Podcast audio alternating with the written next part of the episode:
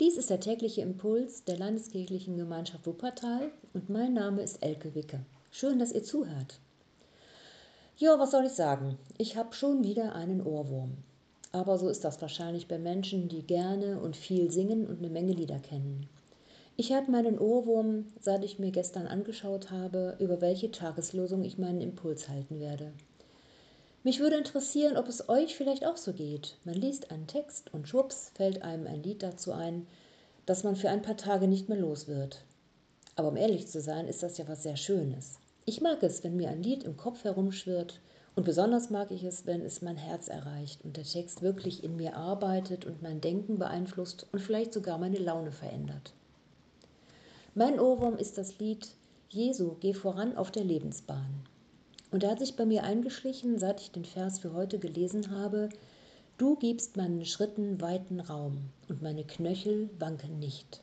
Er steht in 2 Samuel 22 und ist der Vers 37.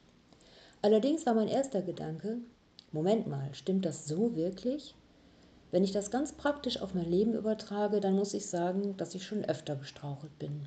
Und ein ziemlich schwerer Skiunfall hat mich insofern etwas traumatisiert, dass ich seither mit der Angst vorm Fallen leben muss. Also meine Knöchel wanken schon.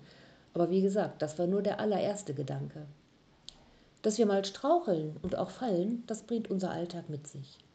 Hier spricht der Vers wohl eher von dem Lebensweg eines Menschen. Und wenn Menschen mit Jesus unterwegs sind, dann machen sie die Erfahrung, dass es nicht nur den einen Weg gibt, den wir einschlagen können.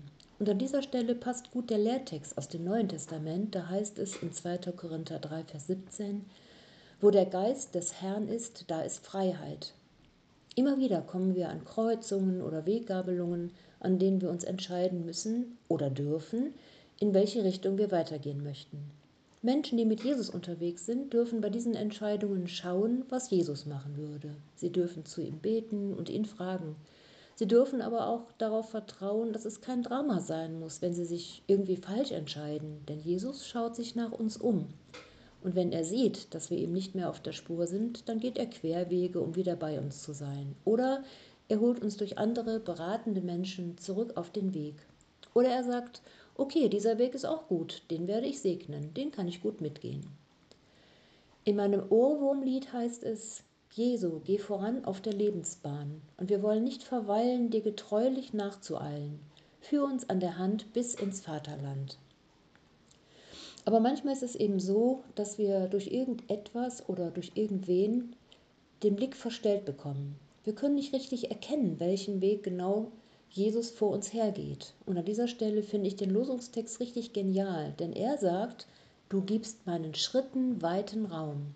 Ich darf mich ausprobieren. Ich darf hinter Türen schauen. Ich darf links und rechts vorsichtig kleine Trampelpfade erkunden oder mich mal auf einer sehr breiten Straße verlieren und vergessen, wo ich überhaupt bin. Und ich darf dies alles tun in der Gewissheit, dass meine Knöchel nicht wanken. Ja, natürlich, im übertragenen Sinne. Denn Gott hält mich letzten Endes, auch wenn ich mich verirrt habe oder die Trampelpfade irgendwo im Morast enden. Auch dann, wenn ich zu der Einsicht gelange, dass dieser Weg mir nicht gut tut, mir oder anderen Menschen. Ich darf umkehren, ausprobieren und umkehren. In der letzten Strophe des Liedes heißt es, ordne unseren Gang, Jesu, lebenslang. Führst du uns auch raue Wege, gib uns auch die nötige Pflege. Tu uns nach dem Lauf deine Türe auf. Nikolaus Ludwig von Zinzendorf, geboren 1700 in Dresden, hat es eigentlich auf den Punkt gebracht.